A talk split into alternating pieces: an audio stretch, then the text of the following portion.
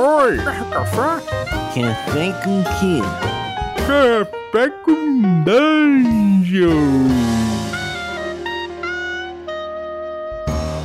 Bom dia, amigos do Regra da Casa. Estamos aqui para mais um Café com Dungeon na sua manhã com muito RPG. Meu nome é Rafael Balbi e hoje eu tô aqui bebendo um cafezinho que eu coei no meio da mata. A gente tá no meio de um hexcrawl e é disso que a gente vai falar. A gente vai falar do nosso da turma, primeira turma do nosso workshop de hexcrawl chamado Hexcrawling, que a gente fez agora nesse mês e que a gente vai trazer para vocês as experiências que a gente compartilhou lá. Antes de começar, porém, eu vou lembrar que você pode se tornar um assinante como todos aqui que estão participando desse episódio. É, a partir de cinco reais, cinco reaisinhos, você já, já participa do nosso grupo de Telegram. Além disso, você participa de workshops como esse e outras atividades, recebe conteúdo extra e ainda participa de sorteios com para ganhar itens dos nossos parceiros. Então, cola aí picpay.me barra café com dungeon e torne-se um assinante também. Vamos lá, primeira turma do Hexcrawling, nossos pioneiros. Bem-vindo, Francioli. Salve, salve, Balbi. O que, você tá bebendo, meu camarada?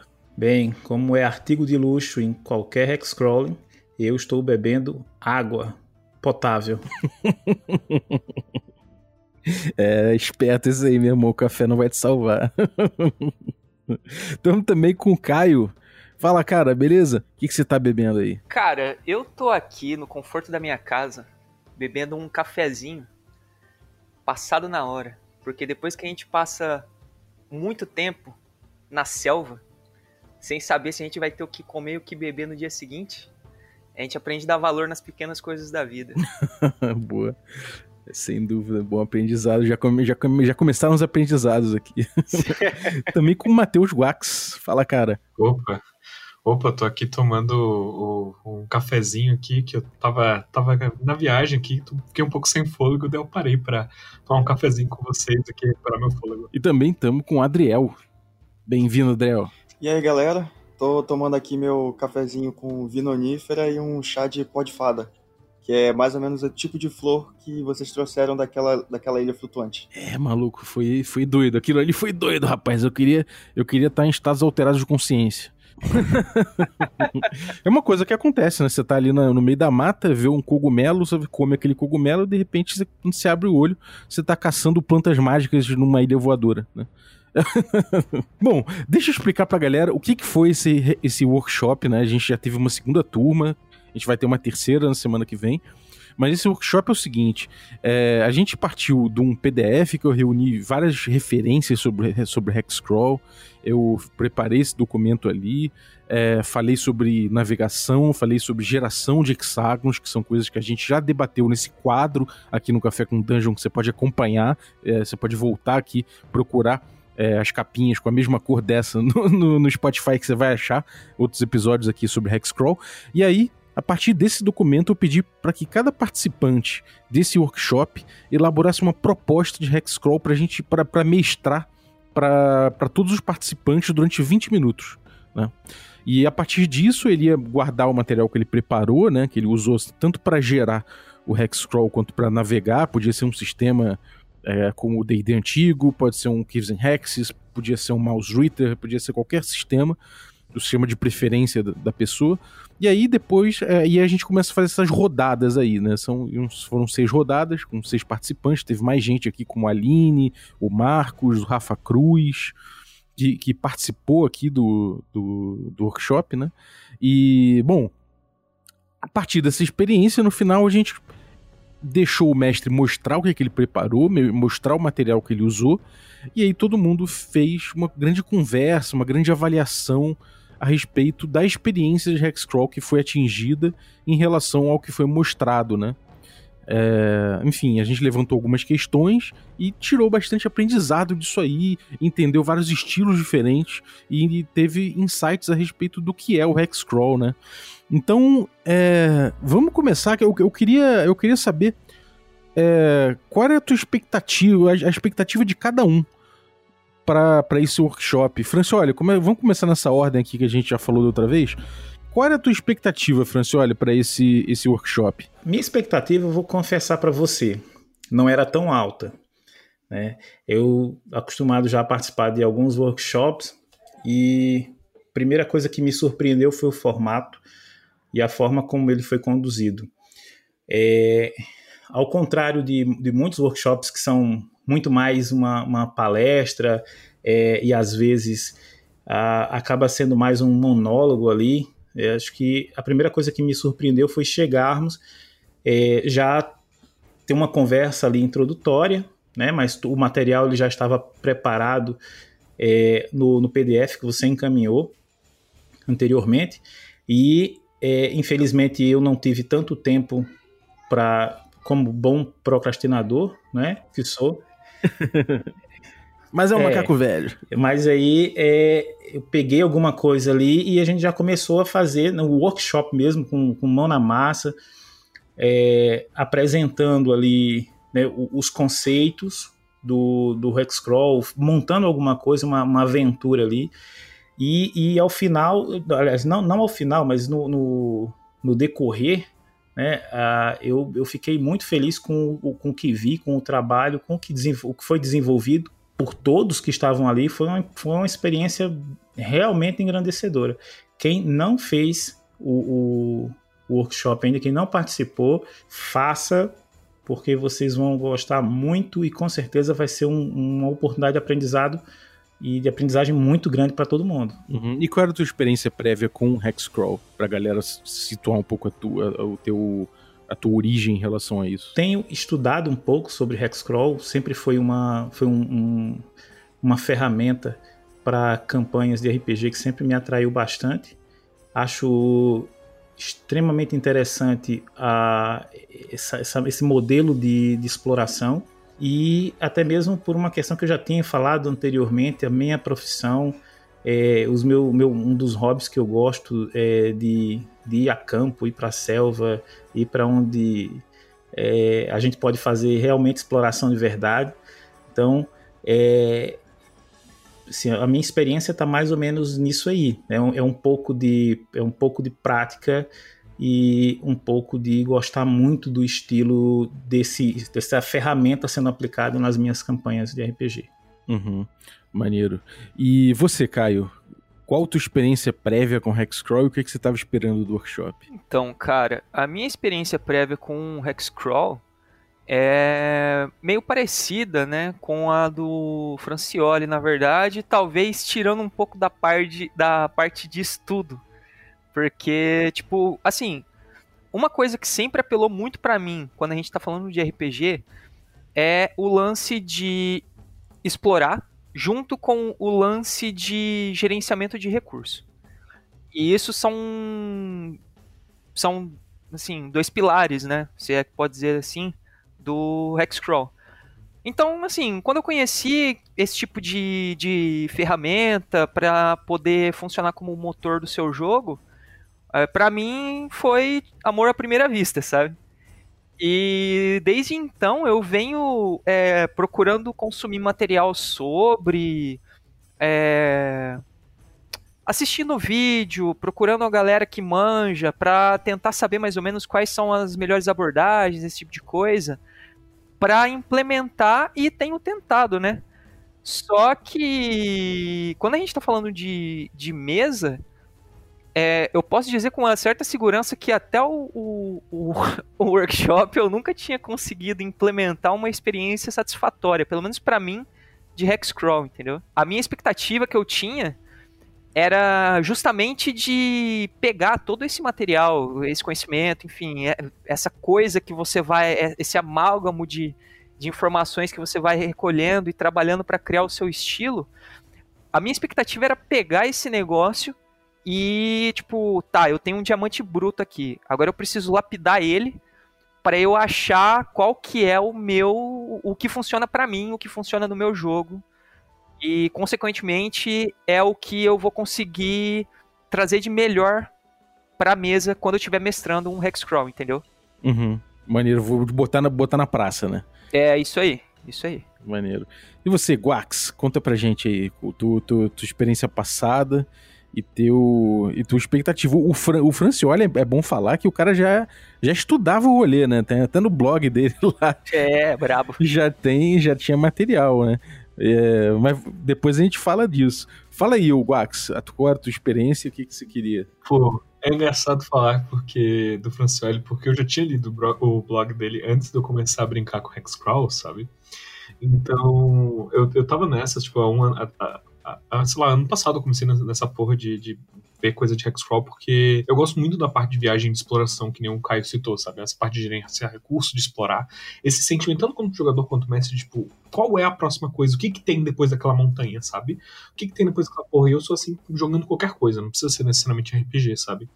E eu sou muito preguiçoso, sou muito desgraçadamente preguiçoso, assim, pra mestrar. Eu não, eu não, eu não gosto de, de, de montar a aventura toda semana, sabe? Ter esse negócio. Eu detesto isso, eu acho muito chato, não tenho saco. E Hexcrawl, ele é aquele lance que, tipo, quanto mais tempo eu sento para fazer essa preparação, mais aquele é, é, negocinho que eu criei ali, ele tem gás para continuar rodando e rodando. E eu não precisar preparar coisa, eu rolo umas tabelas, rolo um negócio e a gente vai vendo aqui no rolê. Então, tipo, eu, é, é a minha experiência com, com Hexcrawl era muito experimental, porque eu tava vendo todas essas pessoas fazendo é, estudos mais adentro, dentro das áreas delas, sabe? Como o próprio Francioli faz. Ou, tipo, pegando a galera que tá fazendo estudos é, dentro do, do próprio gênero, como, sei lá, como tu vai ver em é, The, Alexandrian, por exemplo, onde tu vai ver esses conteúdos mais, mais densos, e eu tava pensando, cara, como é que eu, como é que eu é, bato isso no liquidificador e faço um, um suco disso simplificado que vai ser mais fácil para mim criar e mais fácil para mim narrar dentro do meu próprio estilo já, sabe? Então, eu tava muito com essa cabeça, tipo assim, cara, eu vou entrar nesse workshop para absorver o máximo que der, assim, para jogar dentro desse meu suco. Maneiro. E, e você, Adriel? Com qual a tua experiência prévia, o que, que você esperava com o workshop? Cara, minha experiência prévia, cara, foi, sei lá, duas, três mesas que eu tive antes. Comecei a estudar depois que vi no, no café. Eu tive até uma mesa com o, o Leandro Pugliese, o Pug, foi a gente testando. Ele, ele tava na pira de, de começar a jogar com o Forbidden Lands, daí ele pegou uma patotinha de teste e tava lá eu no meio. Não tinha como ser mais aleatório. E, e daí eu, eu joguei depois com a pilha do, de um amigo meu que me botou para colocar no, no computador e tal, o Kingmaker. Aí foi a experiência, cara. Eu gostei tanto da versão da versão in-game dele, depois de pegar o Arcaia e tal, ver como, como a aleatoriedade te permite evitar tanto prep e como no, no nos games mesmo de, de, computador e celular que é, é, um, é um trabalho fodido que deve dar mas ainda assim o retorno, cara, é muito bom. É muito bom. Vamos, vamos então é, passar agora para para a proposta que cada um trouxe, né? Porque isso é muito legal, a gente entender o que cada um queria, né, com o Hexcrawl, com o workshop de Hexcrawl e o que cada um trouxe. É, para quem tá meio caindo de paraquedas, Hexcrawl é essa ferramenta que a gente pode utilizar em qualquer, com qualquer sistema, né, a partir, dos, a partir do, dos, das regras que ele traz e tudo mais, para poder explorar, né, para você poder jogar uma viagem, uma jornada com, com exploração, né, com gestão de recursos, ou seja, explorando esse aspecto do jogo, né, é, botando ali o caminho como um desafio, como uma, uma narrativa a ser explorada e tudo mais. É, Para esse workshop a gente combinou que cada um mestraria 20 minutos só, ou seja, combates seriam sumarizados, interações mais complexas seriam sumarizadas, o que importava ali era o Hexcrawl, era a jornada, era o, o caminho e o, esses pormenores da viagem, né? É, dormir, a marcha, como é que tá o tempo, como é que se localiza e tudo mais.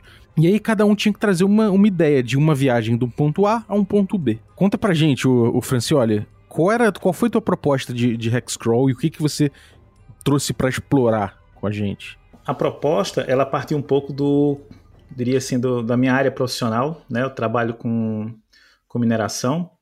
E, eu sempre imaginei o seguinte: é, todas as aventuras que a gente pega normalmente, você vê o pessoal correndo atrás de moedas de ouro, mas dificilmente a gente tem alguém correndo atrás de um garimpo. Então, é, imaginei um cenário que ele estivesse ali bem próximo de uma, de uma floresta e os jogadores eles teriam que utilizando as ferramentas de Hexcrawl, né, o, a exploração do terreno é encontrar um local de garimpo.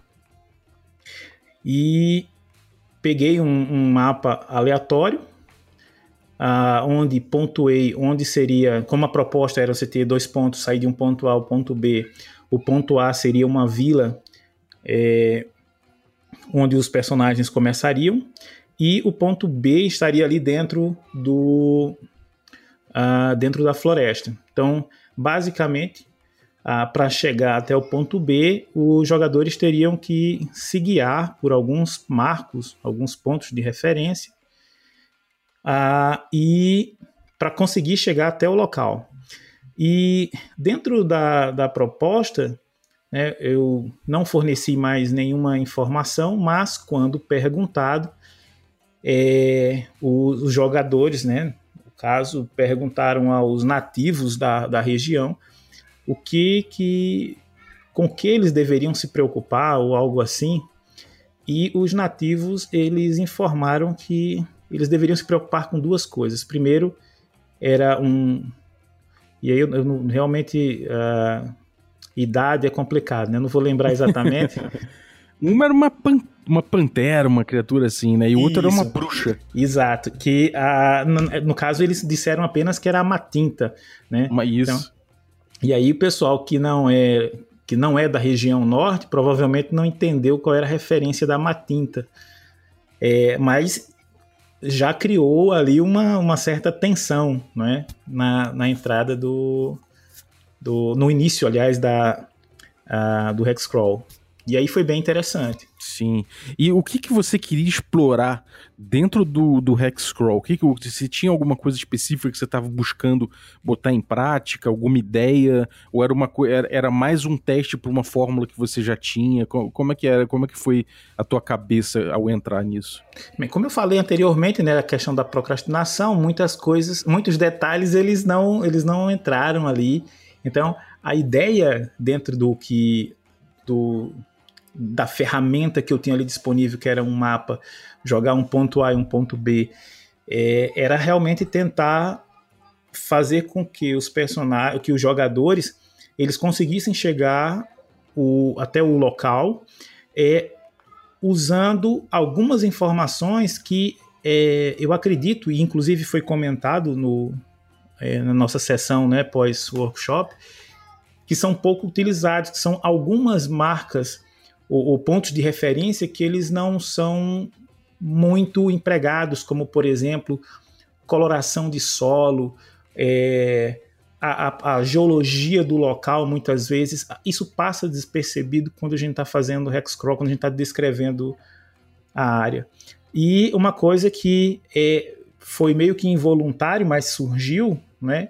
Que para mim era até uma coisa é, comum, mas ficou deu a entender que, que é, não, não é tão comum como eu imaginava, que é a questão do, do referenciar-se por pontos é, é, que estão ali à distância, né?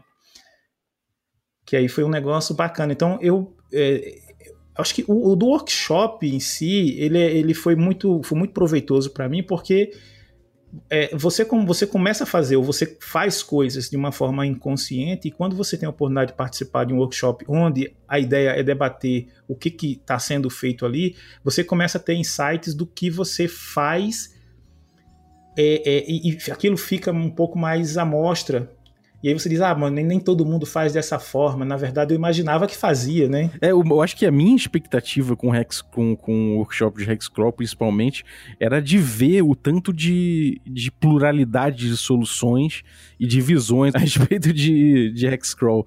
E, e isso, cara, foi uma coisa muito, muito doida. Eu acho que, que deu, deu para tirar bastante proveito. É, e, e, você, Caio, o que, que você queria explorar e qual foi a tua proposta? Então, cara, a minha proposta ela era bem simples, na verdade, né? É, basicamente, o grupo, o grupo começou em uma praia, né? A gente, a gente pode dizer. Esse era o ponto A e o ponto B era um templo perdido no meio de uma de uma selva que se estendia por uma região meio montanhosa que acabava formando um vale ali também, e era por onde esse esse corpo d'água passava, tal. Foi foi bem bem padrão. A galera precisava sair do ponto A e o interesse deles para fins de jogo era encontrar esse templo que dizia-se ter tesouros inimagináveis e que poderiam mudar a vida de qualquer pessoa. E você tinha alguma coisa específica que você queria experimentar? Ou foi, foi isso que você falou, né? Você tinha, você tinha uma, um monte de coisa que você queria lapidar, né? A, o que eu queria experimentar, na verdade, era uma, uma coisa que eu já vinha percebendo há algum tempo, que pelo menos no meu caso, né, é bem, é bem real, que é como conduzir um jogo de hexcrawl é, sem tanta interferência mecânica, se é que eu posso dizer assim, tanta interferência de sistema especificamente, porque quando a gente está falando de, de mecânica, a gente pode é, considerar que a narrativa por si faz parte da mecânica também, né? Mas é, as experiências que eu tive anteriormente com o Hexcrawl é, em grande parte, elas foram é, prejudicadas porque eu sempre girei em torno de pensar enviesado pelo sistema, sacou? Por exemplo, ah, a galera acordou, tá, preciso fazer, precisa ter uma rolagem no começo do dia para determinar se eles estão perdidos ou não. É, depois eu preciso ter uma rolagem em momento X para determinar se eles é, conseguem se manter no caminho que eles querem ou não. Se eles errarem o caminho, eu preciso ter alguma forma de identificar isso através de sistema é, para qual lado que eles vão, entendeu? Então, assim, acabava criando um, um, uma série de procedimentos que deixava o Hexcrawl extremamente mecânico, burocrático e, na minha opinião, chato, sabe? Porque era um negócio maçante. E aí, qual que era a minha ideia? Tá, para mim isso não funciona. Eu quero fazer um negócio que seja mais pautado pela narrativa e que possibilite que a galera é, tome ações mais fora da caixa, que eles percebam o ambiente em volta deles e isso tenha um impacto direto no jogo, é, sem o sistema para poder me travar, esse tipo de coisa basicamente era essa, era, era isso que eu queria, que eu queria é, investigar, né? De repente tentar descobrir qual que era o, a, a melhor forma para mim e uma outra coisa também que eu queria que eu queria botar à prova, né? Que era é, conduzir um jogo de hexcrawl sem apresentar o mapa, porque isso foi uma outra coisa que eu percebi nas outras experiências que eu tive, que é como que a partir do momento que você dá um elemento visual para os seus jogadores, no caso um mapa de hexágonos, né? Como que isso é, começa a influenciar drasticamente o jogo, entendeu? E aí eu não estou entrando aqui no mérito de dizer se isso é bom ou ruim, porque alguns jogos vão lidar melhor com isso do que outros, algumas pessoas vão lidar melhor que, com isso do que outras, mas era um negócio que para mim gerava uma dinâmica que não agradava entende? Pelos, justamente pelos aspectos que eu gosto de abordar durante um hexcrawl. E aí eu abracei total a ideia, cara. Eu falei, tá, isso aqui é pra, é pra aprender, para testar, e vamos, vamos aí, entendeu? Vambora. E você, Guax? Cara, quando eu me inscrevi no workshop, eu comecei a ler os materiais, eu comecei a pensar, tipo assim, cara, eu, eu quero fazer isso do meu jeito, né? E, como eu falei, eu sou muito preguiçoso, só que quando eu sempre vou preparar coisa, eu entro no estado de piração intensa. E a gente até discutiu no próprio. Quando a gente foi fazer o workshop, que eu acho que o meu foi o que eu preparei mais coisa com antecedência, assim, sabe? E, e eu, eu, pensei em três coisas, assim, tem três princípios básicos que eu fiz no meu. O primeiro é que a gente ia jogar por 20 minutos. Então eu tinha que apresentar o máximo de informação possível com o mínimo de tempo possível. Então eu fiz com o mapa aberto e eu coloquei informações importantes sobre o background, de conhecimento dos personagens, dentro do mapa que eu apresentei para os jogadores. Então eu coloquei lá é, umas setinhas explicando sobre qual é a relação daqueles jogadores com a cidade, quais rumores que eles tinham escutado sobre uma área específica.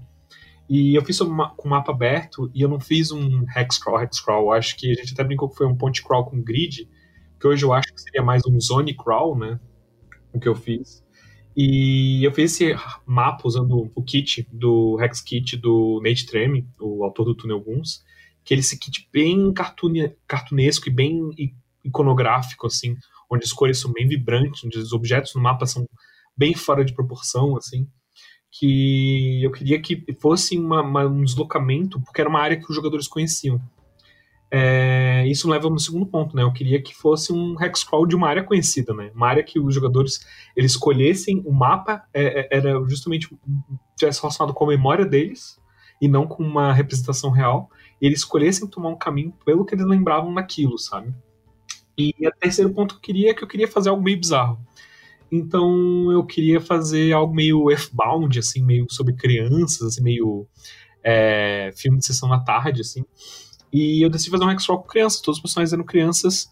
E quando eu tava pensando sobre esse tema, eu comecei a pensar, tipo assim, cara, uma coisa que é tipo a coisa mais notável para mim, que eu lembro de quando era criança, é minha percepção zoada de tempo, assim, sabe? Toda criança percebe de uma forma diferente, ela começa a ficar entediada, o tempo começa a parecer que é mais longo, ela começa a ficar cansada, o tempo começa a ficar mais longo. E eu fiz proveito do sistema que eu tava trabalhando, que era o, o Repatriados, que mudou o nome para Botas Rotas, que agora mudou de novo, de novo o nome para Andarilha, e ainda tá em desenvolvimento, e tem bastante coisa legal acontecendo com ele.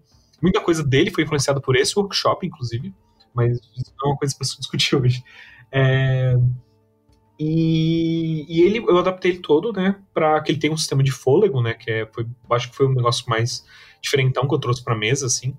É, e esse sistema que tu vai, é, conforme tu vai explorando, tu vai perdendo fôlego. Ele tenta ser o mínimo de rolagem possível, ser o mínimo burocrático possível, ele ser bem modulável, né? Ele tem um sistema de, de que o tempo vai passando, tu vai perdendo fôlego, tu vai ficando com fome, e tu pode comer coisa para recuperar fôlego, tu pode só parar um momento para recuperar fôlego, né? E quanto menos fôlego, é, mais o tempo passava. E a decisão que eu fiz foi que o jogador, os jogadores ele percebiam o tempo de forma diferente. Então, o jogador mais entediado, que é o que mais cansado também, é quem ditaria o ritmo dos encontros. Então, eu preparei uma tabela de escalar a frequência do encontro conforme a percepção de tempo. Então, o modo mais cansado que eles chegaram no, no final da aventura, e o, o, ritmo da aventura foi ficando cada vez mais intenso conforme eles iam ficando cansados, era de um encontro a cada duas horas, sendo que o personagem mais cansado de todos, ele percebia cada hexágono como se fossem quatro horas. Então, cada hexágono que eles passavam rolava dois encontros de uma vez. Então era tipo, tem toda coisa aparecendo para eles, de, deixando eles nervosos e tal. E toda a ideia era que eles tinham levar um corpo de um cachorro para um cemitério de. um pet cemetery, né? Um cemitério de, de pets que ficava no lixão.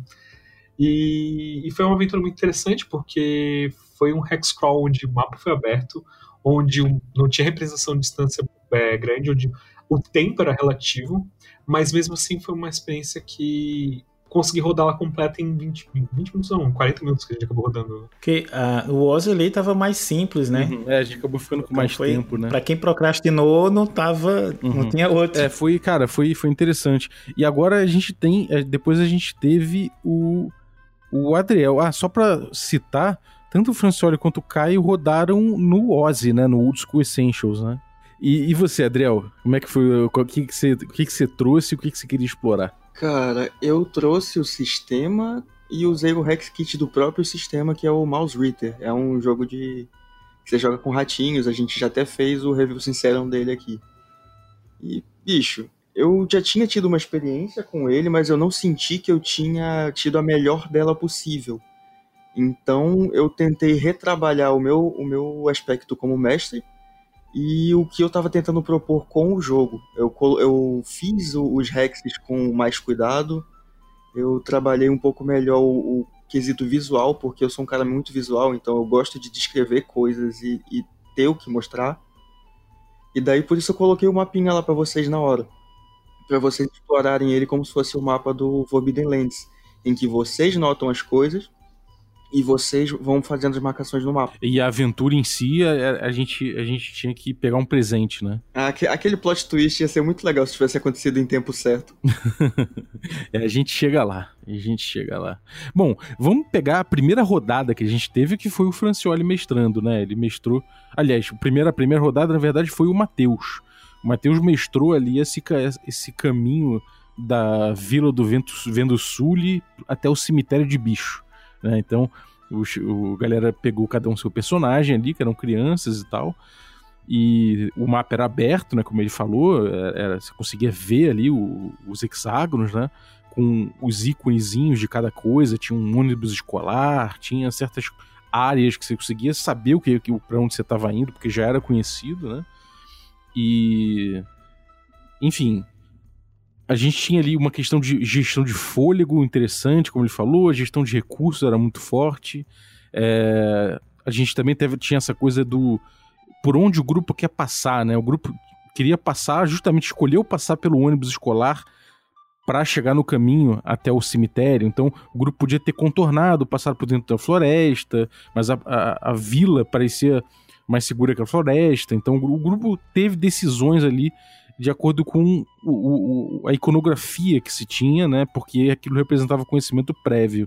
Então teve toda essa dinâmica do tempo que foi muito, muito claro, na minha opinião, assim, né? Então, eu queria saber é, da galera, assim, o que, que vocês acharam? Acho que a gente pode aqui fazer um esquema soltão de quem ganhar a iniciativa começa a falar a respeito. Mas o que, que vocês acharam desse, de, desse jogo em si? De, de, dessa rodada do jogo do Matheus? Eu achei muito bacana Primeiro porque é, a, ele mostrou uma ilustração fantástica. Eu acho que estava dentro, bem dentro do, do espírito de Hexcrawl, embora é, o Caio tenha ido para uma proposta um pouco diferente, sem mapa e tudo mais, mas o Wax trouxe uma, um, um, mapa muito bem ilustrado, muito evocativo, né, que lembra muito, lembrava muito para mim o Stranger Things ou, ou e, e, coisas ali parecidas. Então, é, com, com eu diria assim, até mesmo com, com uma linguagem muito é, é, infantil, adolescente, ali no início da adolescência. Então, assim, foi um material muito evocativo, foi muito interessante. A forma como, como ele foi conduzindo as coisas também, é, eu particularmente gostei muito da experiência. O que, que, vocês acharam dessa coisa do fôlego? Porque eu, acho, eu, eu achei isso talvez ali o, o, o maior ensinamento que eu tirei dessa, dessa rodada foi, foi essa, essa coisa do fôlego, da gestão do fôlego, né? É uma coisa que eu estava explorando no Caves and Hexes com exaustão, mas eu vi que do jeito que o Matheus botou, ficou uma coisa muito presente, né? E, e, e, o Hexcrawl ganhou com isso. Isso virou um elemento de pressão, né? Você poder gerir, não, não necessariamente, ah, vou gerir meus recursos aqui, não é isso o, o, o motor daquela dessa gestão passou a ser justamente essa, essa questão do fôlego, né? Se eu vou comer para recuperar fôlego, se eu vou parar para descansar, isso passou a ser uma questão muito mais vívida a partir do momento que o fôlego entrou em jogo. Né? Eu não sei como é que vocês viram isso, mas para mim isso aí foi o mais foi o mais marcante. Eu vi, inclusive, eu foi um negócio que me inspirou a tentar criar uma mecânicazinha de fadiga pro, pro quinta edição. Que eu tava pensando nisso. É, você até falou na live, né? Aham, uhum, aham. Uhum. Aquilo ali me fez um estalo e esses dias eu tava pensando nisso de novo. Eu pensei, putz, e se eu estabelecesse assim, ah, Constituição, os caras não, não tem que entrar em combate o tempo todo. Eles ganham XP pelo combate, mas evitar também é bom. Aí eu tava pensando, hum, como é que eu vou fazer isso de uma maneira fácil sem que tenha que ficar rolando coisas o tempo inteiro? O quanto eles têm de constituição é quantos turnos eles conseguem ficar em combate sem ganhar um ponto de fadiga. E a partir de três pontos eles começam a rodar tudo com desvantagem. Ah, interessante. Que aí você faz o, o combate ser uma coisa mais inconveniente, né? Maneiro. E mais o que, que vocês viram ali que, que chamou a atenção de vocês nessa dinâmica toda, a narrativa em si, a, a, a mecânica, a navegação? O que, que vocês acharam? Cara, eu curti o jogo do, do Matheus, porque ele foi o que, o que para mim conseguiu atrelar o, a narrativa com a consequência mecânica, né, por assim dizer, de forma mais, mais transparente, vamos dizer assim. Porque eu não lembro exatamente qual era a taxa, mas a gente tinha ali o, uma taxa de fôlego que era gasta, né? Conforme a gente ia avançando pelos hexágonos se não me falha a memória. E é isso, cara. Você tem, um, tem, você tem um, um, uma reserva de pontos que te permite ficar um determinado tempo dentro da exploração, sacou? E você precisa gerenciar isso para mim esse, esse esse conceito, né, muito mais do que a mecânica em si, mas esse conceito, cara, para mim ele, ele me pareceu um motor narrativo tão forte quanto o XP por ouro é para pro OSR, para os retroclones, por exemplo.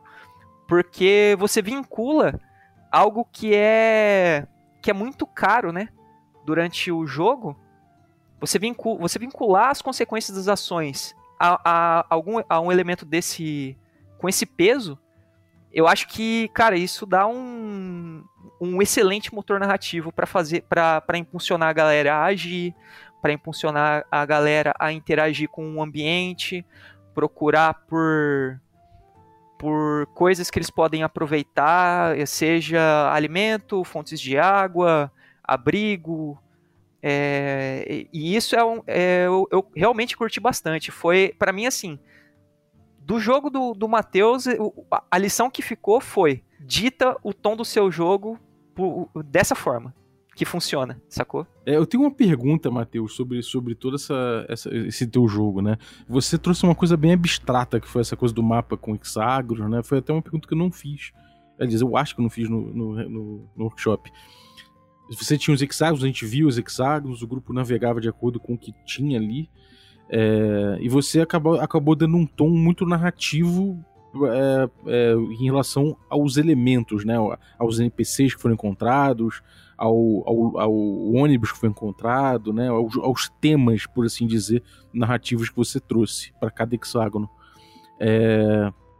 Essa coisa de você figurar mais o hexágono com esse tipo de elemento e não necessariamente com uma simulação de terreno foi uma coisa proposital? Foi, foi uma coisa que eu pensei desde o início, assim, quando tava é, bolando essa proposta, assim, porque, assim, no podcast a gente vê muito essa proposta de vamos estudar o que, é o hexcrawl pelo que a gente já conhece de hexcrawl. E, e eu tenho essa, essa estigma minha, essa, essa coisa que me puxa, que é pensar, tipo assim, isso eu pensar em como replicar essa experiência de um outro olhar. E eu sabia que ia ter mais gente vindo. Eu achava que ia ter mais, assim. Eu, eu senti que teve muita coisa muito. Deu muito estalo em mim no, no, no, workshop. Mas eu achava que ia ser uma coisa mais clássica. E eu pensei, não, então eu quero tentar me puxar fora da minha zona de conforto para fazer algo bem narrativo para botar a galera para pensar, sabe? Até porque tipo foi muito próximo do cast que a gente gravou sobre abstrações do Hexcrawl. E, e eu comecei a pensar que, ah, como é que eu posso abstrair coisas diferentes que não são colocadas normalmente no Hexcrawl, no Hexcrawl. E então, assim, desde o começo eu queria que fosse algo mais narrativo, assim. Mas o meu estilo próprio, ele puxa mais pro narrativo, então, tipo, é algo que eu já gosto naturalmente. Mais do que pra simulação, né? É, eu, eu puxei um pouco ainda mais, sabe? Do que, do que eu geralmente faço. É, era mais relevante para aquele hexágono ter um ônibus ali que tinha alguma coisa acontecendo ali do que necessariamente ter um terreno assim, assado, ter um rio, ter, ter uma coisa de terreno, né? Era mais importante a, a questão do, do elemento narrativo enfim, não necessariamente simulação. Apesar de que tinha também, né? Se, se parar para analisar a, a, a, aventura, como o Caio falou, é, tinha momentos que toda hexágono tu gastava um de fôlego para caminhar, né? Porque era um, um, tempo grande que os personagens estavam caminhando. Mas, por exemplo, numa é, uma região que tinha umas colinas que eles estavam subindo, ali eles gastavam dois de, de é, fôlego toda vez que eles tentavam é, passar, porque eles estavam lá subindo e descendo, por exemplo. Mas, por exemplo, tem uma outra área ali que é uma área que ela é mais escura, onde tinha uma floresta que não chegou a ser explorada, eu só desenvolvi ela, criei a geração para ela. Lá, por exemplo, é uma área muito úmida, então, se os jogadores ficassem muito tempo ali, eles iam começar a, a, perder fôlego gradualmente, ter chance de ficar doente, só porque ali era muito úmido e muito esquisito, entende? Ah, então isso só, só acabou que isso não foi explorado pela, pelo caminho, né? É, mas sim, a, a, minha proposta foi tipo, puxar pro lado mais narrativista, até pro um lado mais lúdico, infantil, assim, que fazia parte da proposta. Sim, é, deu, deu pra sentir isso. Maneiro. Mas alguma, algum comentário alguém tem aí sobre, o, sobre a rodada do, do Matheus? Aí eu tenho. Eu acho super interessante essa forma como o fôlego foi, colo foi colocado, porque, por exemplo, você vai fazer é, uma viagem né, no, no jogo, você tem alguns modificadores relacionados a terreno. E alguns desses modificadores, como por exemplo, uh, você só consegue percorrer três, uh, um quarto, um quarto, alguma coisa assim, em terrenos montanhosos e coisas do tipo. Isso se traduz, poderia se traduzir facilmente numa mecânica de, de fôlego, como foi colocado, né? Então, você tem ali essas situações. Então, acho que para um sistema, por exemplo, o SR, é, que você conseguisse colocar ou traduzir essas dificuldades na viagem em termos de fôlego também ficaria muito bacana. É, a gente não é à toa que a gente, a gente já estava incorporando a exaustão no, no Caves and Hexes, mas a gente trazer mais o, a exaustão para o jogo foi uma decisão que a gente, que, que a gente tomou eu propus depois do, do, do workshop, muito influenciado por, por conta dessa ideia do, do fôlego do Matheus.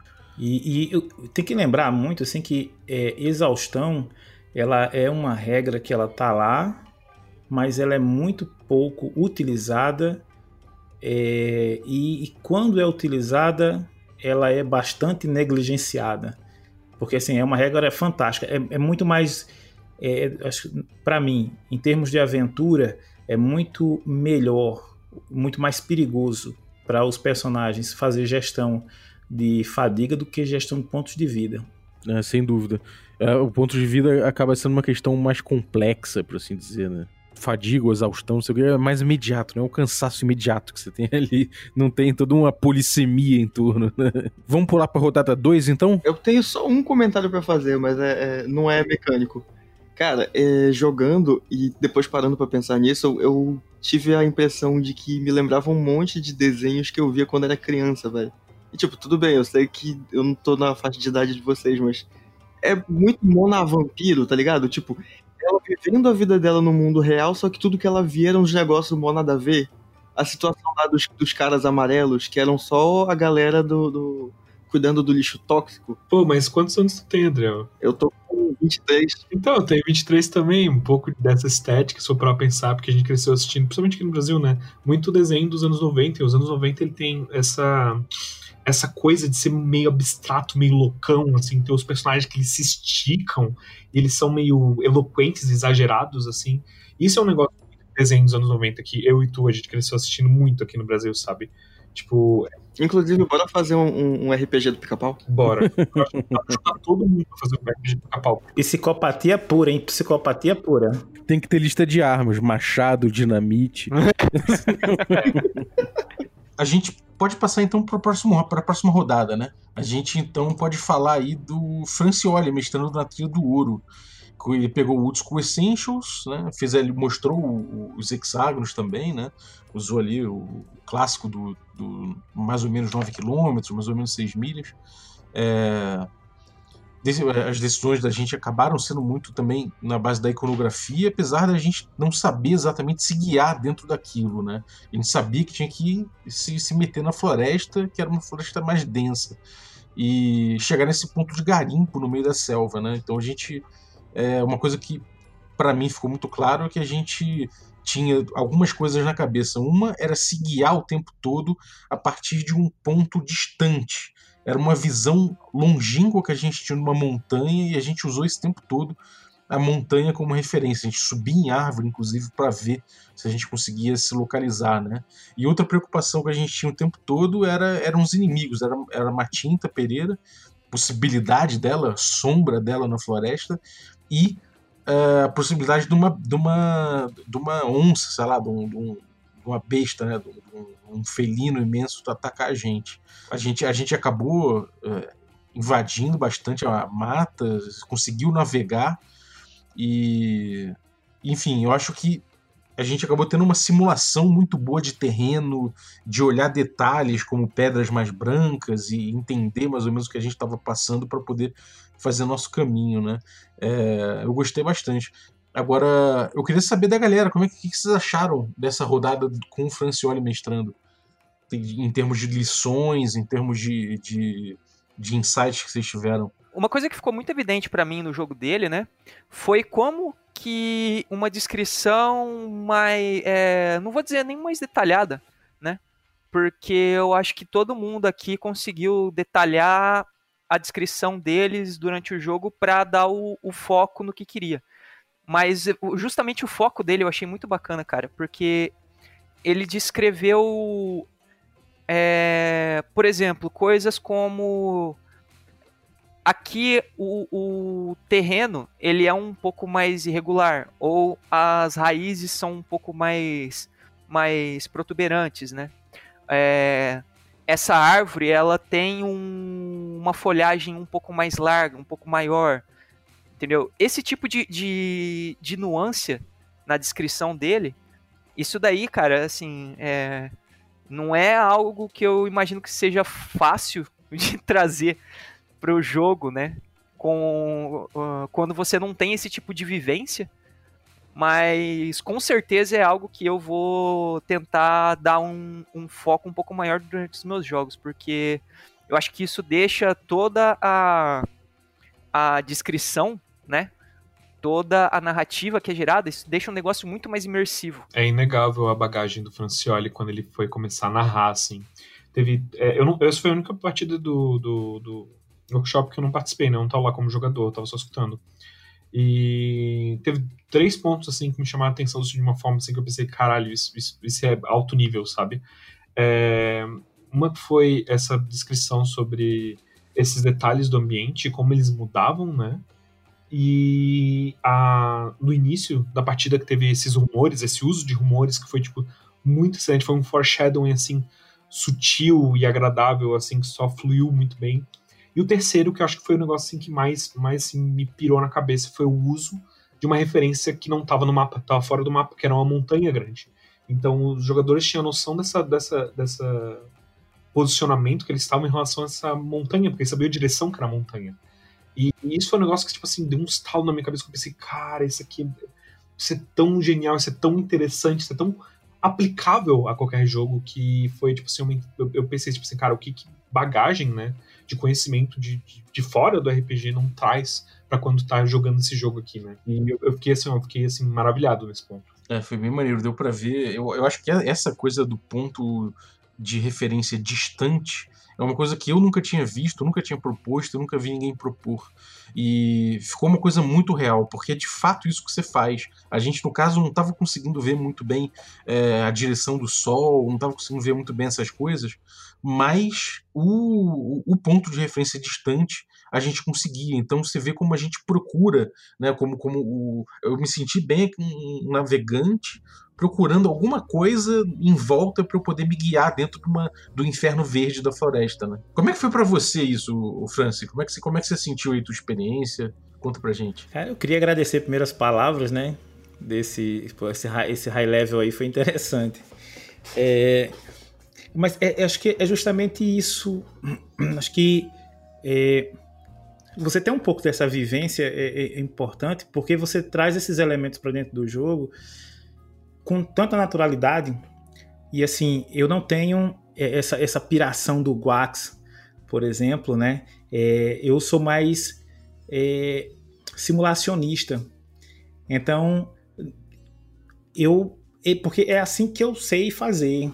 Eu me amarro em outros estilos, mas eu, eu, eu gosto muito de pegar essas coisas assim.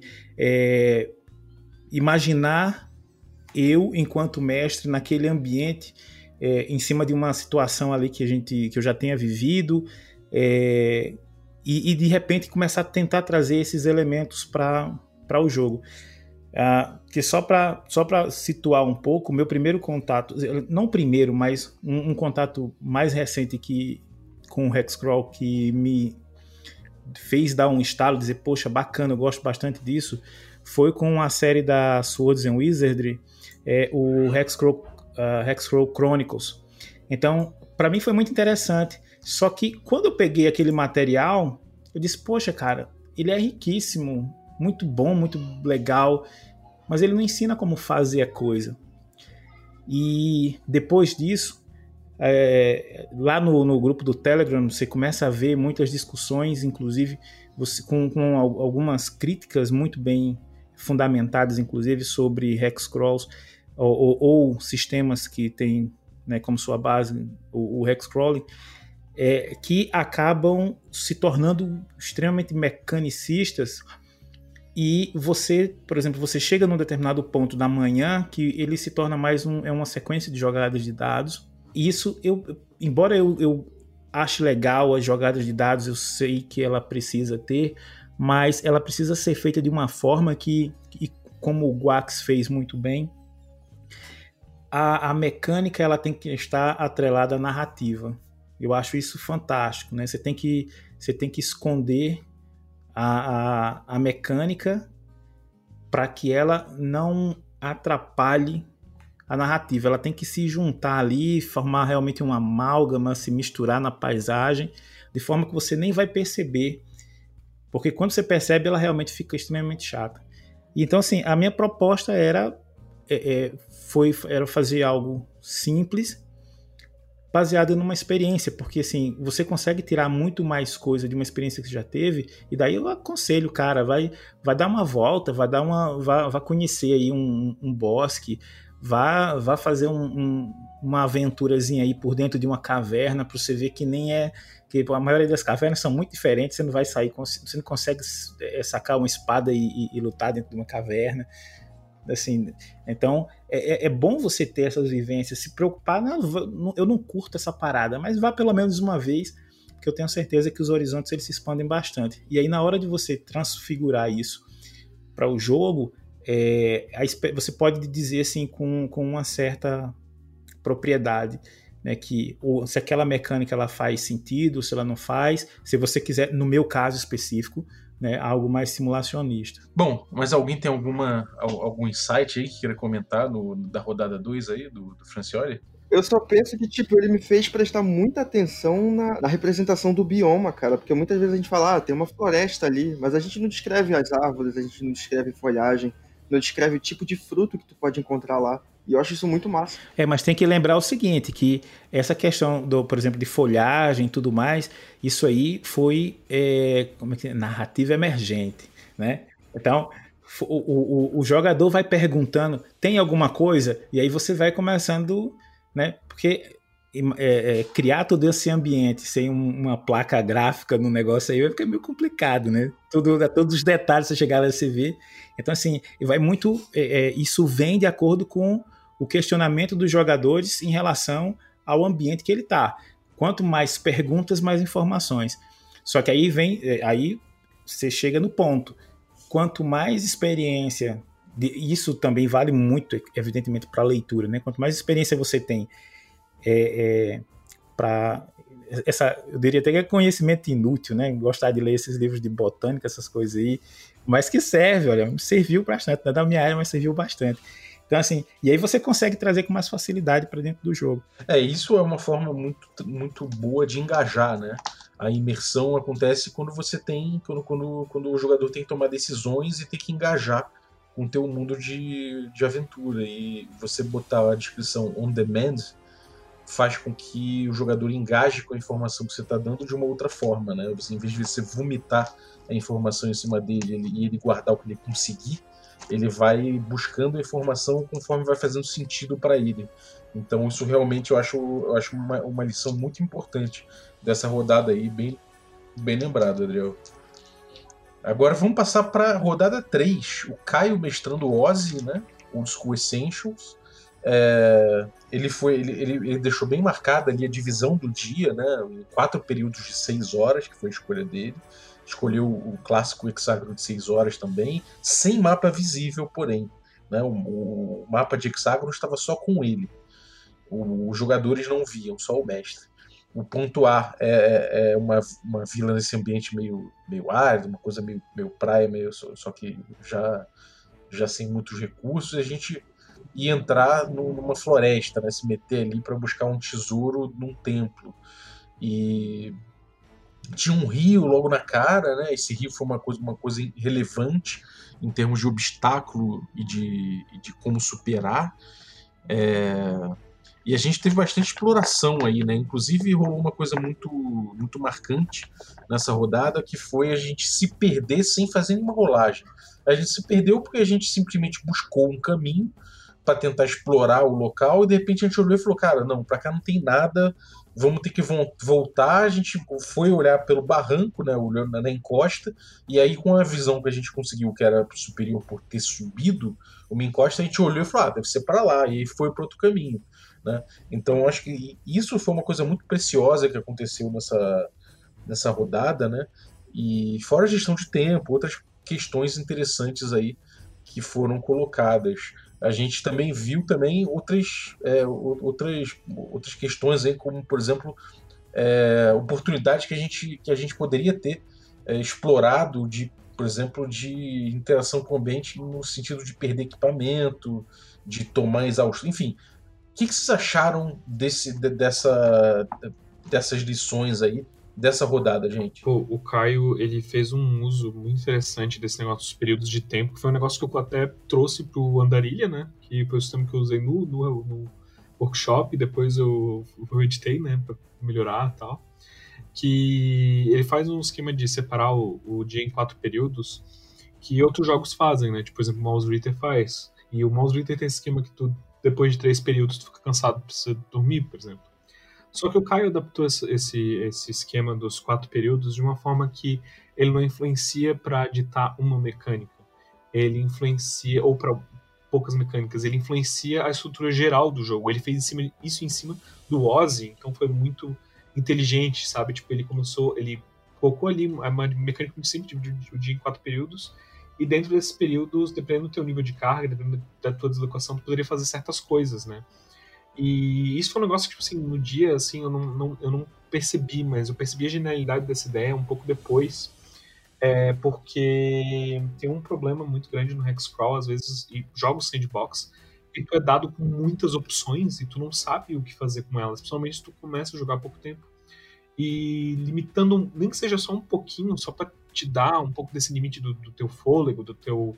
É, do que tu pode carregar de carga, dentro de uma estrutura de jogo já, já feita, como Ozzy, é, deixou o jogo muito fácil da gente interagir com ele. Criou essa interface entre jogo e jogador de uma forma muito mais palpável. E a segunda coisa que o, que o Caio fez, que eu achei que foi muito, muito boa, foi com que ele criou uma. Isso especificamente para one-shots de Hexcrawl, que eu sei que é uma coisa que não rola tanto, mas para quem, quem for fazer, o Caio fez isso de uma forma muito boa, que foi. Ele gerou um mapa onde o ponto de interesse não existia só um ponto de interesse central, né? Tinha, tinha o objetivo de ir num, num lugar lá pegar ouro tal. É, a gente tava assumindo risco de ir nesse templo. Só que nesse, nessa nossa perdição, nessa nossa exploração, a gente achou um outro lugar interessante, uma outra treta, sabe? E, e isso para mim é muito da graça do Hexcrawl, o que, que é realmente legal do Hexcrawl. Que é esse lance, tipo assim, cara, é realmente uma experiência de mundo aberto que tu tá querendo fazer. Então, às vezes tu vai ter esse negócio meio, meio déficit de atenção de, olha ali, tem uma coisa brilhante, e tu vai até lá. E é muito legal que ele conseguiu passar isso dentro do jogo, sabe? Então, tipo, e tipo assim, ele fez uma base tão boa que quando a gente criticava as coisas do, da narração do Caio, tipo, foi, às vezes foi um pouco exagerado em certos momentos, tinha algumas oportunidades que ele passou, mas mesmo com essas coisas que, que, que tinham, era mais tipo assim, olha, isso aqui foi tão bom e aqui nessas coisas muito simples que tu poderia melhorar ia ficar perfeito, sabe?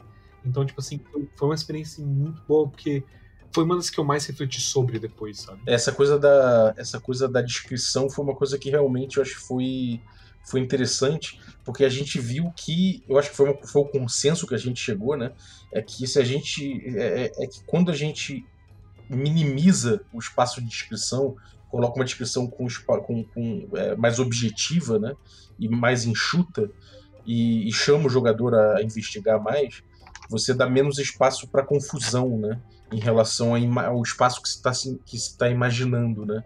Então, se você for paulatinamente botando isso, você acaba dando mais agência para o jogador, porque ele vai engajar na, na, medida do entender dele, né? Bom, mais algum comentário da galera? Olha, nunca antes nessa indústria vital é, eu joguei uma aventura em que o meu personagem se perdeu, é, da forma como a gente havia, como nós nos perdemos, é, que é você ter, havia uma descrição, nós inicialmente buscamos entrar numa, atravessa o rio, e aí você chega lá do outro rio, chega no, sobe lá um negócio, de repente, ou era do outro lado.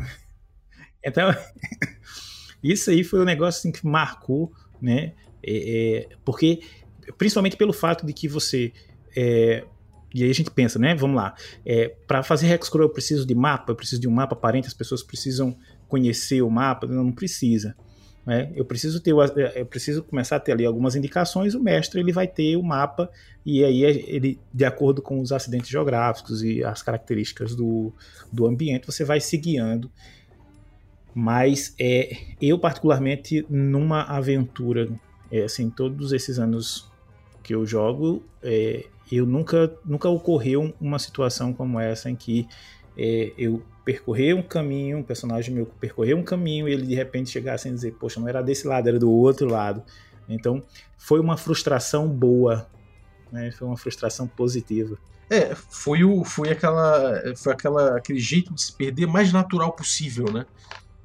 Foi o mais narrativo possível, de acordo com, mais de acordo com as nossas escolhas possível, né? Não foi um dado que a gente rolou, e a gente viu que se perdeu e rolou um, um outro dado para saber a direção que foi, né, que é uma solução muito comum de Hexcrawl. A gente se perdeu porque a gente seguiu onde, o caminho que a gente achou que era, né, e pelas nossas decisões a gente se perdeu e a gente se achou também pelas nossas decisões, né. Isso traz, um, esse traz uma coisa muito interessante para o próprio jogo, né? Ele traz um elemento muito interessante, porque aí você você elimina ali pela decisão do, do, dos jogadores você elimina é, uma série de, é, de rolagens de dados que a rolagem de dado per si não faria, é, é, não quer dizer muita coisa, né? E pode gerar algumas vezes é, situações que não tem nada a ver com o jogo. É, pode, pode trazer até aquela coisa da alienação narrativa, né? Você, você coloca no dado uma responsabilidade maior do que, do que da, da própria narrativa. E você acaba tendo que justificar um resultado que o dado trouxe e em vez de fazer o dado contar uma coisa que a narrativa pediu, né? O jogo do Caio, ele mostra que tu pode narrar Hexcrawl pra um grupo de amigos teus que tá meio torcendo o nariz pra Hexcrawl, se eles nunca saberem que estão jogando Hexcrawl.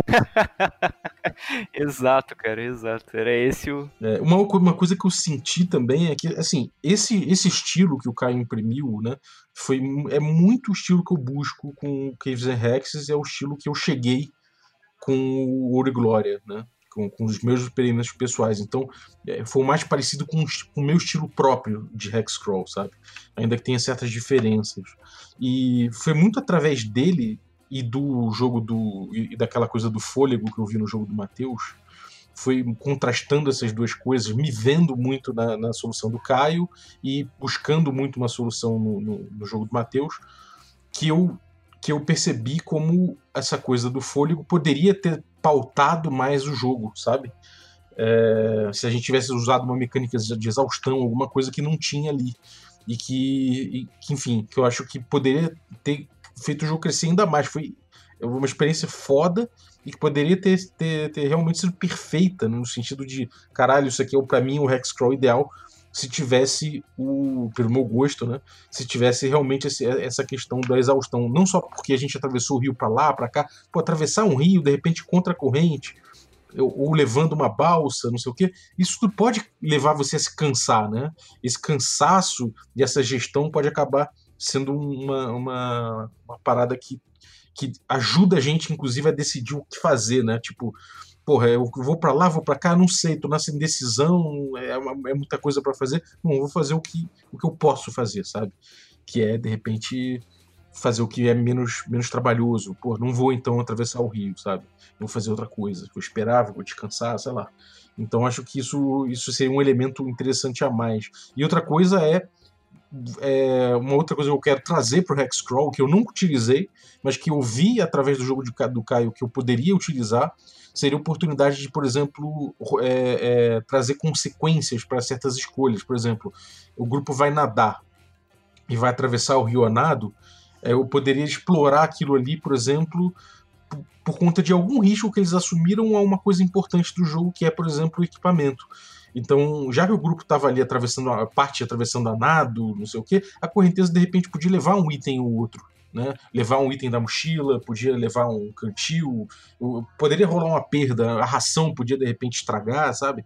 Esse tipo de coisa eu acho que poderia ser, ser explorado e eu só vi isso porque eu, eu, observei o estilo do Caio que é muito parecido com o meu. Então foi, foi quase um, uma reflexão a respeito do meu próprio estilo, muito marcado por um estilo semelhante. Então para mim foi uma experiência incrível poder, poder ver isso, sabe? Foi, foi, foi, foi bastante, bastante esclarecedor, assim. Maneiro, cara. Sabe uma coisa que para mim, e aí eu vou fazer um vínculo com a minha entrada, que para mim ficou, cara, foi assim sensacional quando surgiu essa essa ideia do, no pós-jogo, né, na conversa que a gente teve depois dos jogos, foi o lance do oferecer não só, né, é, colocar fadiga nos jogos, colocar é, esse tipo de risco que não necessariamente vai afetar o, o personagem diretamente, mas que, porra, você tá num, num, rio meio caudaloso, de repente ele bate ali, tipo, tua mochila abre enquanto você tá passando e você perde um D4 itens, por exemplo. Mas uma coisa que para mim foi muito, assim, tá bom, a, é, tipo, foi um, uma mudança de, de paradigma, quase, sacou? Foi tipo, é, começar a pensar em, não só em elementos que podem conceder fadiga, mas em formas que os, os jogadores podem buscar para contornar essa fadiga, sacou? Que é o lance que a gente comentou no dia lá, né? Até, pô, o cara tem um violão ali, de repente ele fala, ah, eu vou, vou me dar o luxo de correr o risco de atrair a atenção de um animal selvagem ou algo do tipo aqui, mas eu vou puxar o meu violão e vou tocar porque isso vai ser maneiro pra galera, sacou? Vai ajudar eles a descansarem um pouco melhor, vai ajudar, vai tirar um pouco a, a o foco da tensão, né? De ficar o tempo todo ali, porque, porra, para pra pensar, cara. Você tá numa exploração, você precisa é, organizar é, turno de guarda, você precisa ficar o tempo todo atento para ver se um bicho não vai te pegar, se você não tá pisando num lugar que é perigoso. É, é uma parada tensa, sabe? É uma, é uma situação tensa. Você permitir que os jogadores explorem essas, essas interações é, não só com o cenário, né? Mas entre si também, tipo, pô, de repente o cara ali, tudo que ele precisa para ele se livrar do ponto. Do, tipo, o cara tá com dois pontos de fadiga, e vamos dizer aqui que a cada descanso ele recupera por padrão um ponto de fadiga. Mas de repente, se o cara para ali com o brother dele para trocar uma, uma ideia durante meia hora na fogueira, sacou? Sobre qualquer coisa que seja. É, de repente isso é o suficiente para fazer ele conseguir se livrar do segundo ponto de fadiga também. É, e acaba sendo uma, uma, um alívio de estresse, né? Um jeito de representar o estresse, né? Sim, isso daí é um negócio que com certeza eu vou eu vou passar a, abordar melhor durante os jogos. Encontrou uma cachoeira, porra, vamos dar uma mergulhadinha aqui, né? é, vai brincar, pô. Tipo, não precisa ficar o tempo todo na tensão. Pô, esse é um negócio que a gente faz tanto na vida real, né? Por que, que, a, gente, por que, que a gente não faz no jogo, sabe? E é tão legal porque aproxima um pouco esse estilo de jogo de uma, um rolê assim mais narrativo do personagem. Tu cria essas oportunidades de desenvolver personagem né, com algo tão simples, que é tipo, porra, se o personagem ele olha uma cachoeira e pensa, porra, galera, vamos lá na cachoeira, tu já tá criando um roleplay pro teu personagem com algo muito bobo, tá ligado? E isso faz muita cor pro jogo, sabe? É, uma coisa que a gente está implementando no Hexcrawl do Kitchen Hexes é botar esse momento de lazer. Se você tiver uma. Um, óbvio, né? Você, por exemplo, você encontrou uma cachoeira, ou se você tem um cara com uma viola, não sei o quê, você explora isso e você passa um período fazendo isso. E, e isso vai catalisar uma, um descanso melhor. Então, se você chega na fogueira e passa um período ali tocando uma, um violão, fazendo, passando um momento de lazer, o teu sono vai, vai render melhor. Então, em vez de seu sono recuperar um ponto de exaustão, você recupera dois por período, sabe? Então a gente fez, a gente, a gente vai testar dessa forma. Acho que isso, isso vai dar um, vai, vai dar uma, uma contornada muito legal assim nessa, nessa questão também. Foi, foi uma coisa que foi muito daí que a gente pensou. Agora vamos para a rodada 4. Maus Ritter com, com Adriel, né? A gente tinha um presente para resgatar nos Jardins Flutuantes. É, a gente saiu de um pequeno reino, né? O Rediano, e a gente ia pegar uma árvorezinha que só crescia lá, na, naquele jardim flutuante. O hexágono era, era pequeno, era um hexágono de uma milha, o que é natural, porque a gente joga com um rato nesse jogo, né? O mapa era aberto e a gente teve uma navegação muito interessante né, nesse, nesse jogo. Foi uma coisa bem, bem direta, bem objetiva a navegação que a gente fez nesse jogo. Foi, foi, uma coisa marcante dele, foi muito objetivo. A gente chegou, de certa forma, de um jeito bem, bem eficiente no nosso destino e acabou explorando os desafios que a gente tinha para chegar na localidade, né, no ponto de interesse. Acabou que eu acho que a gente é, é, é esse, esses obstáculos para chegar no ponto de interesse foram brilharam bastante. É, uma outra coisa também que ficou muito, muito claro, o mapa aparente, a gente navegou muito de acordo com, com, com o que tinha no mapa graficamente, mas uma coisa que chamou a atenção foi a disposição, em, a numeração dos hexágonos em caracol, que eu acho que o Adriel vai explicar melhor isso aí. O que, que vocês acharam dessa experiência, gente? Esse lance de preparar o, a malha de hexágonos em caracol, assim, eu já falei, cara, isso aí tipo, não tem copyright mesmo, eu vou começar a usar em todos os jogos, porque, cara, isso daí te salva um tempo de preparação absurdo, velho. Isso é muito legal. Isso é um negócio que eu tô implementando na Andarilha como uma mecânica para tu criar cenário, sabe? É basicamente a combinação de criação de, de mapa em caracol junto com explosão de dado. Então, tipo, tu roda um, um dadinho aqui, tipo, ah, tu começa uma cidade, então o próximo tu faz uma lista de bioma, né? Uma, um pipeline de bioma, então, tipo assim, ah, eu vou gerar aqui qual o próximo, próximo hex aqui. Aí na, o próximo da lista de, de coisas da cidade é, sei lá, fazenda. Então tu rola o dado aqui. Se não estourou, o próximo é fazenda também. O próximo é fazenda também. E daí, tipo, ah, estourou, pronto. Aí qual o próximo da lista? É floresta. Aí assim vai indo, sabe?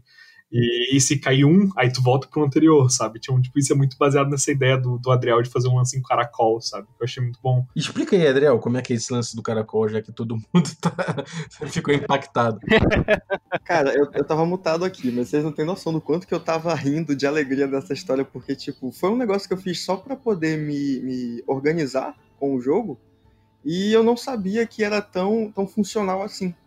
Tipo, eu tinha minhas dificuldades para descobrir onde que, como que eu ia discernir qual qual hexágono era o quê.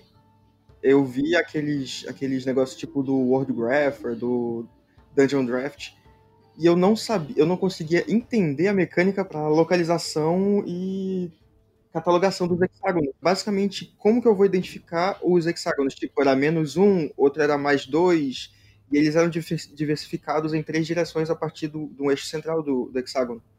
E eu pensei, putz, e se eu fizer partindo de um ponto primário e só expandir ele em círculos?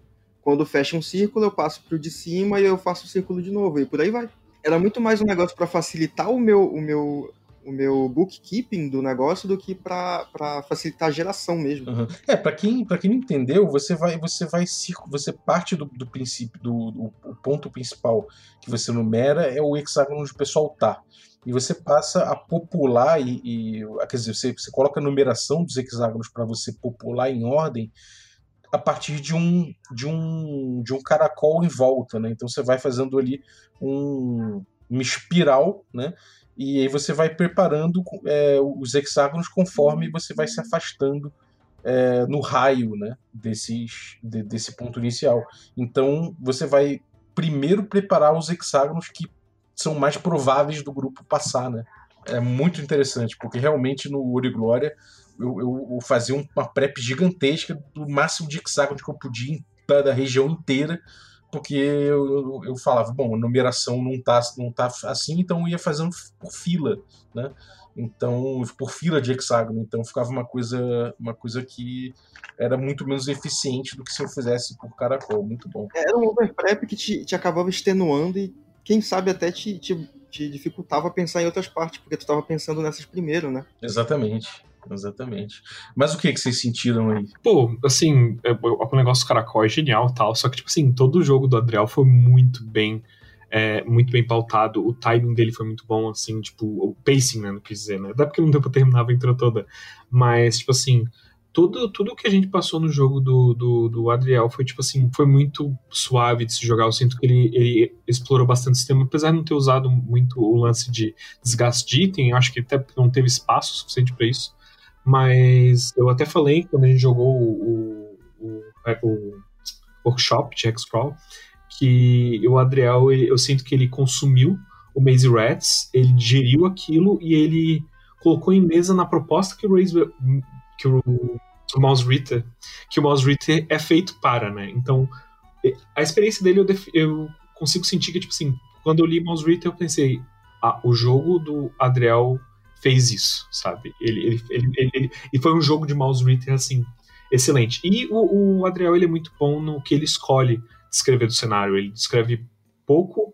mas o que ele descreve é muito relevante. Então, o Adriel, ele é assim, ele começa na rádio e fala assim, ó, então, tem isso, isso, isso, e ele fica quieto. E daí a gente, tipo, fica falando muito, muito, muito, sabe? Então, essa proporção é muito boa, porque quer dizer que o, a gente tá interagindo naquele mundo, tá buscando o conhecimento dele. Tem essa pauta de quanto que o mestre fala, quanto que o jogador fala. E eu acho que o Adriel, ele, para mim, ele mostrou assim o que, que é o, a, a né? O que, que é a, a, o ponto sutil, essa corda tênue que tu tá tentando afinar no teu jogo como mestre. O Adriel mostrou que essa é a afinação que tu deveria é, essa sintonia do Adriel foi. Sim, eu fiquei tipo assim, hum, sabe? Fiquei muito, muito, muito agradado assim jogar o jogo do Adriel. É, deu para sentir também que ele aproveitou bastante esse essa leveza do Mouse Ritter, né, cara? Foi um jogo bem leve, bem, bem lúdico, assim, até pelo tamanho do, do, do ambiente em relação aos ratinhos que a gente é, de pequenininho e tal. Acho que isso ficou bem claro. Mais algum comentário, gente? Cara, achei extremamente interessante a forma como ele abordou. É, não vou me repetir, né? Faço, faço minhas as palavras dos que me precederam, mas a questão dos desafios foram muito interessantes.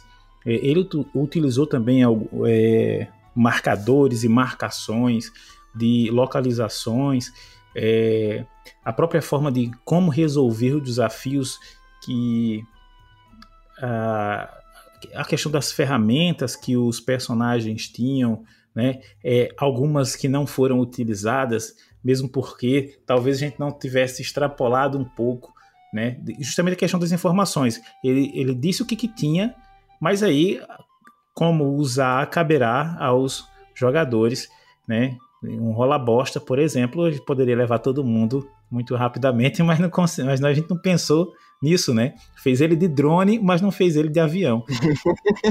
eu fiquei olhando isso pensando, caramba, gente. E aí eu fui até pesquisar para ter certeza de que eu tava falando do besouro certo. Esse besouro que eu, que eu botei para vocês, ele carregava 400 vezes o peso dele, dava para levar vocês e mais metade da ilha. Então assim, esse foi um ponto que eu achei muito interessante. Você tem às vezes tem uma ferramenta, mas por uma questão de, de... Os elementos estão ali, o mestre forneceu todas as informações que eram necessárias, os jogadores acabaram não explorando é, completamente nem é, a contento né, para resolver a situação de forma ainda mais fácil. É, e, e, os obstáculos, né? Acho que todos isso aí, é, a forma como foi colocado foi muito interessante. É, tinha um mapazinho ali Agora, como, como eu falei, né, questão de idade, eu não recordo se o mapa ele mostrou no final ou logo no começo, né? Eu mostrei o mapa de início e depois eu mostrei o mapa detalhado. Pronto. Então, assim, também, é, é cara, no, no, geral, assim, foi, um trabalho primoroso e, e que agregou bastante a praxis, né, individual, de, de uma forma, assim, bem geral são detalhes que a gente vai atentando no momento e que depois só vem agregar para quem participa. É, concordo, cara. Foi, foi uma experiência e tanto. Agora vamos lá, encerrar aqui, já que a gente passou por todas as rodadas aqui, vamos encerrar. Eu acho que a gente, cada um pode dar aí já um combo aí do seu recadinho, né? Falar o que, que tem, o que, que tem, o que, que tá aprontando, o que, que tem feito, o que, que vai fazer de repente com, com o que tirou daqui. E dando uma palavra final sobre, sobre o workshop. Vamos lá, começando, Caio, manda o papo. Sobre o resumo do que eu aprendi, né, durante o workshop, cara, assim, uma coisa para mim que sempre atrapalhou muito no Hexcrawl é o tempo de preparação. Porque eu, eu sou uma pessoa que precisa ter algumas. que alguns elementos de jogo é, precisam estar definidos desde o começo para eu conseguir me guiar, sacou? É, por exemplo, eu não curto rolar encontro aleatório durante o jogo, eu gosto de rolar a probabilidade antes e deixar aquilo preenchido, porque isso me ajuda a antecipar algumas coisas quando for necessário e esse tipo de coisa. É, isso diretamente o, o, é diretamente vinculado à estratégia de preparação que o Adriel explicou pra gente depois, né?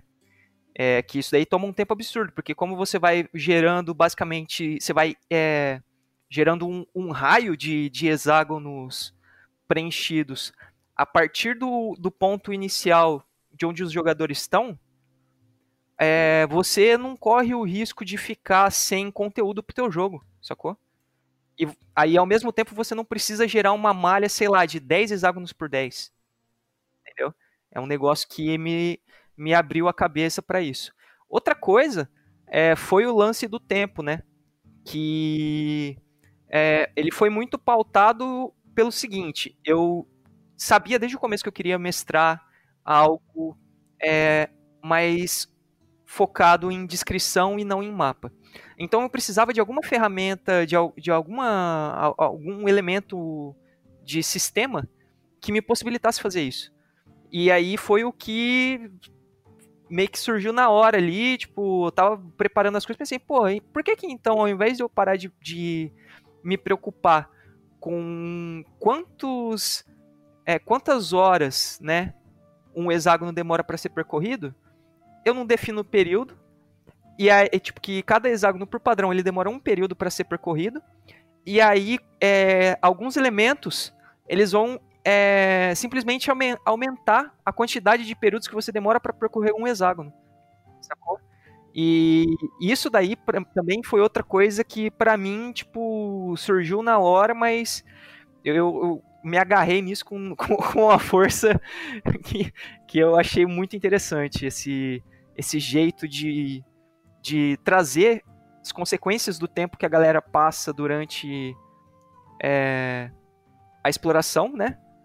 Mas sem ter, ter, que ficar contando hora a hora, que isso daí é um negócio que, tipo, ah, porra, às vezes a galera passa é, 10 horas para para explorar um, um, um, de exploração, por exemplo. Então, sei lá, dependendo do período, você vai andar um hexágono e mais metade do outro. E aí depois mais 10 horas, tipo, é um, é um negócio que para mim sempre atrapalhou um pouco esse, esse, essa, essa parte mais simulacionista dentro da gestão de tempo. E aí eu acabei decidindo ir para um negócio mais abstrato e para mim funcionou muito bem. Então a lição que eu tiro é que é na parte de preparação, muito mais do que na parte de jogo. Uhum. É, eu fiquei muito surpreso, cara, porque é muito similar ao que a gente tinha, a gente tinha desenhado pro, pro Caves and Hexes que só que a gente faz o seguinte, a, a gente coloca o default ali, né, o, de acordo com o peso que o cara está carregando, a gente vê quanto ele consegue andar de hexágonos por, é, por período, né, o, período no Case Rex é de, é de, de 4 horas, são 6 de 4, e, e aí ele percorre é, um hexágono por período, ou dois hexágonos por período, ou três hexágonos por período, né, se ele for muito rápido, se for o contrário, aí inverte. Ele percorre é, um hexágono a cada dois períodos, um hexágono a cada três períodos, um hexágono a cada quatro períodos.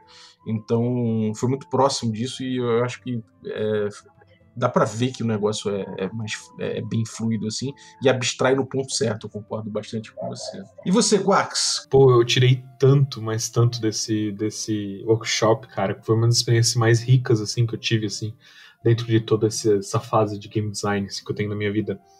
E, cara, esse negócio de, de todas as experiências compilaram que dão um pouquinho, tipo, ajudou a dar um boost de refinamento tão grande no Andarilha que coisas que, que foram absorvidas aqui se transformaram em mecânicas diretamente, sabe? Ou que não foram mecânicos, foram transformados em é, um aspecto visual do jogo. Tipo, na capa do Andarilha, que eu, eu, comecei a projetar, uma das primeiras coisas que eu coloquei foi, tipo, essa montanha no fundo por causa da aventura do Francioli, sabe? é, esses momentos de paz que a gente conseguiu chegar com fôlego, sabe, sobre tipo como que a gente vai é, lidar com isso, sabe, tipo toda essa essa fulminação, sabe, fez com que tipo cara, foi muito muito rico, sabe, é, e uma coisa que a gente não comentou aqui, que eu acho que talvez seja uma das coisas que, eu, que mais entrou dentro de mim, foi com que a gente tinha uma regra dentro do, do, da, do one shot que a gente tinha que tratar sobre o nosso sistema. Todos os nossos combates a gente ia resolver com uma rolagem. E em jogo, eu pensei, tipo assim, cara, o jogo que eu jogo, eu não preciso rodar combate de mais de uma rolagem. E isso foi um negócio que foi tão, tão, estourou tanto que eu pensei, cara, o Andarilha vai ter o combate do Into the Odd, que é basicamente um combate de uma rolagem, que tu rola e acerta. E aquilo mudou tanto, facilitou tanto o game design do jogo, sabe?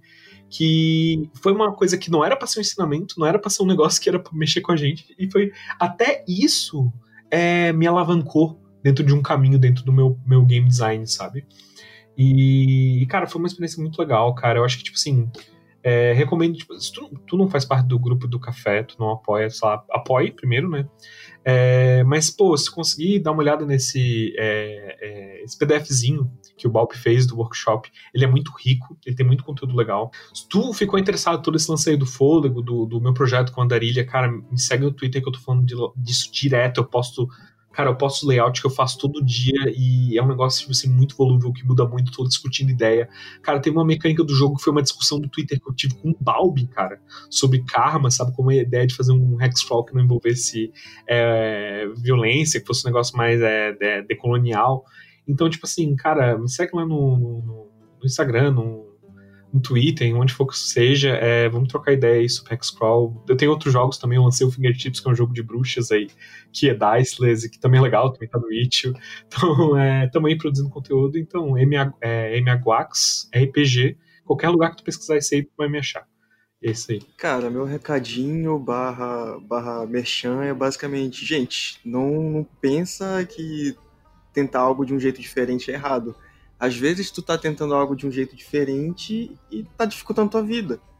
Ou tu pode acabar facilitando a dos outros.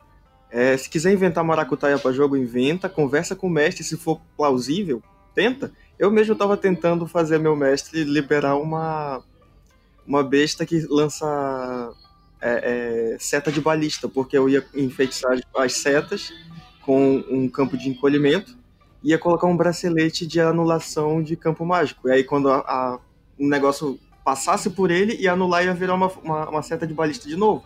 Ia dar um dano filho da puta. então, não tem medo de inventar. Se o item não existe, conversa com o teu mestre. Se for plausível, vocês vão inventar uma mecânica para isso. Cara, é isso aí, gente. Maracutaia. O jogo tá aí pra maracutaia. Boas ideias, né? Boas ideias são sempre recompensadas. E você, Francioli? Salve! Estou lá no Dados Místicos, é, escrevendo algumas coisas de vez em quando sobre Hexcrawl. Acredito que o workshop ele deu algumas ideias bacanas. Ah, quem quiser segue lá no Twitter também. E espero que muito em breve a gente traga algumas novidades aí do, do Dados Místicos Espero que agrade é, os nossos leitores e futuros ouvintes. Vai ter podcast, né? A gente tá trabalhando para isso. Aguarda notícias. então, bom, galera, é, esse foi aí o nosso workshop Hexcrawling. Ele é oferecido aos nossos assinantes. É, a gente vai ter uma terceira turma, a gente já teve a segunda, qualquer hora a gente faz uma gravação com eles. E o PDF é disponibilizado para todo mundo, se você quiser você pode, você pode mandar uma, uma mensagem no Twitter aí pro Regra da Casa, no Instagram, qualquer lugar que a gente passa para você. E eu espero que você que você curta também o rolê do Hexcrawl, fazendo o, é, entrando aí para o nosso grupo de assinantes, ou mesmo não, fazendo um, um experimentos em casa e dividindo com a comunidade. Eu acho que todo mundo ganha com isso e todo mundo em busca do Hexcrawl perfeito. Então é isso aí. É, agradeço todo mundo aqui que é assinante, afinal de contas. Muito obrigado pelo apoio de vocês. Muito obrigado a você que ficou ouvindo a gente. Muito obrigado também aos outros assinantes, a galera Café Expresso, a galera Café com Creme, a galera Café Gourmet. Se você quer também fazer parte disso tudo, picpay.me barra café com dungeon. Então é isso aí. A partir de 5 reais você se torna um membro também e participa desse rolê. Então, muito obrigado, um abraço e até a próxima.